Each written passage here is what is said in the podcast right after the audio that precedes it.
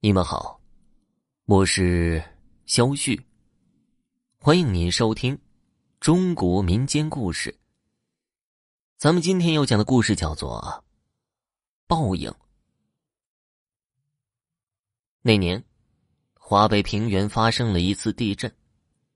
值得庆幸的是，地震不大，几乎没有造成什么人员伤亡和经济损失。如果要说有经济损失的话，位于渤海边上的东谷大队八队的三蛋儿，可以说得上是最倒霉的了。他住的三间土坯房给震塌了，因为他那三间土坯房实在是太糟糕了，冬不挡寒，夏不避凉的，整日处于风雨飘摇之中，所以全大队别人家都只觉得发生了地震，但啥事儿没有。三蛋却成了无家可归的流浪汉。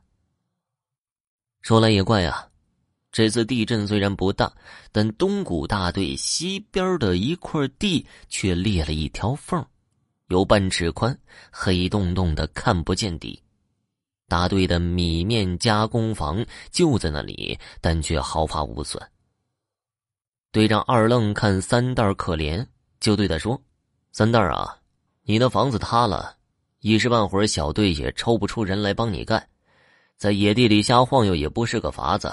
你就先在米面加工房对付着住吧。三蛋没有别的法子，就把自己那黑乎乎、脏兮兮的破铺盖一卷，搬到了米面加工房。正是七月流火的季节，蚊子肆虐，三蛋连煤油灯也不敢点，就一个人摸黑住在那里。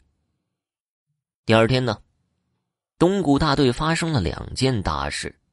第一件事三蛋莫名其妙的死在大队的米面加工房里。队长二愣一大早起来溜达，想去看看三蛋就在磨面房的墙根尿了一泡尿，哗啦哗啦的动静挺大，三蛋没听见。二愣嘀咕道：“这小子睡得真死啊。”夜里兴许又没干什么好事儿。二愣嘴里捣鼓着，就去敲磨面房的大铁门，边敲边喊：“三蛋儿啊，日头照定了，快起来去放羊了。”二愣喊了一遍没声音，又喊了一遍还是没声音。二愣急了，用膀子往大铁门上使劲一撞。大铁门开了，二愣看到的场面让他浑身打颤。三蛋直挺挺的躺在地上，衣服没脱，只是把裤腰带解下来了，两只大眼睛瞪得滴溜圆。二愣壮着胆子上前一摸，身体冰凉，早就挺尸了。好歹也是个活生生的人呢，说死就死了，还死的不明不白的。二愣赶紧往大队报案。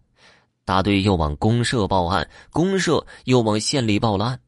第二件怪事大队里最俊的姑娘荷花莫名其妙的疯了。荷花的父母急得唉声叹气，他们不知道自己的女儿到底遇到了什么。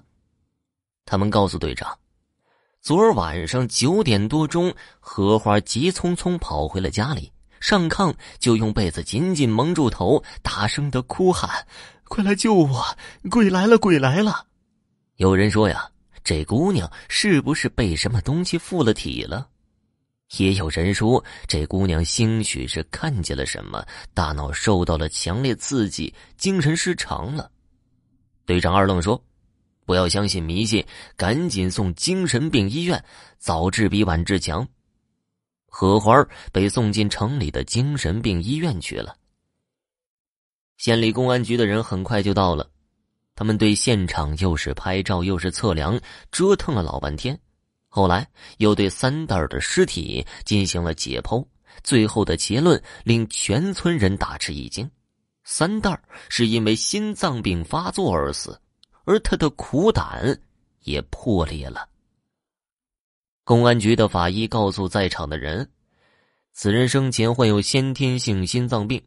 可能是由于惊吓过度，或者是兴奋过度而突然发作而死，胆儿也被吓破了。但三蛋儿究竟受到了什么惊吓，或者遇到了什么值得兴奋的事儿而一命呜呼了呢？这位法医也没给大家说清楚。这件事情就这么过去了。二愣操持着给三蛋儿做了一口薄木棺材，把三蛋儿草草的埋葬了。没过半个月，荷花从精神病医院回来了。回来的荷花向队长二愣和大家讲述了一个惊天的奇闻。荷花说：“呀，那天晚上八点多钟，他去河边散步回来，路过米面加工房，有些尿急，看看附近没人，天又朦胧了，就在米面加工房的墙角蹲下来，刚方便完，抬头就发现三蛋从房子里悄悄的溜出来。”他不知道三蛋住在那里，刚想喊，可还没等喊出声呢，三蛋就用手捂住他的嘴，把他拖进米面加工房里。屋里黑乎乎的，几乎看不清什么。他挣扎了一会儿，就筋疲力尽了，刚想喘口气，突然就听见隆隆隆的响声越来越大，那台粉碎机竟然自己转动起来。紧接着又听见一些铁东西叮当乱响，他害怕极了，一时不知所措。这个时候，三蛋搂紧他的手也慢慢的松开了。他马上逃离米面加工房，以后的事儿他就不清楚了。听完荷花的话，队长二愣骂了一句：“三蛋这个死鬼，罪有应得。”大家也都说三蛋是不走正道，自己给自己挖了个坟坑。听众朋友，本集播讲完毕，感谢您的收听。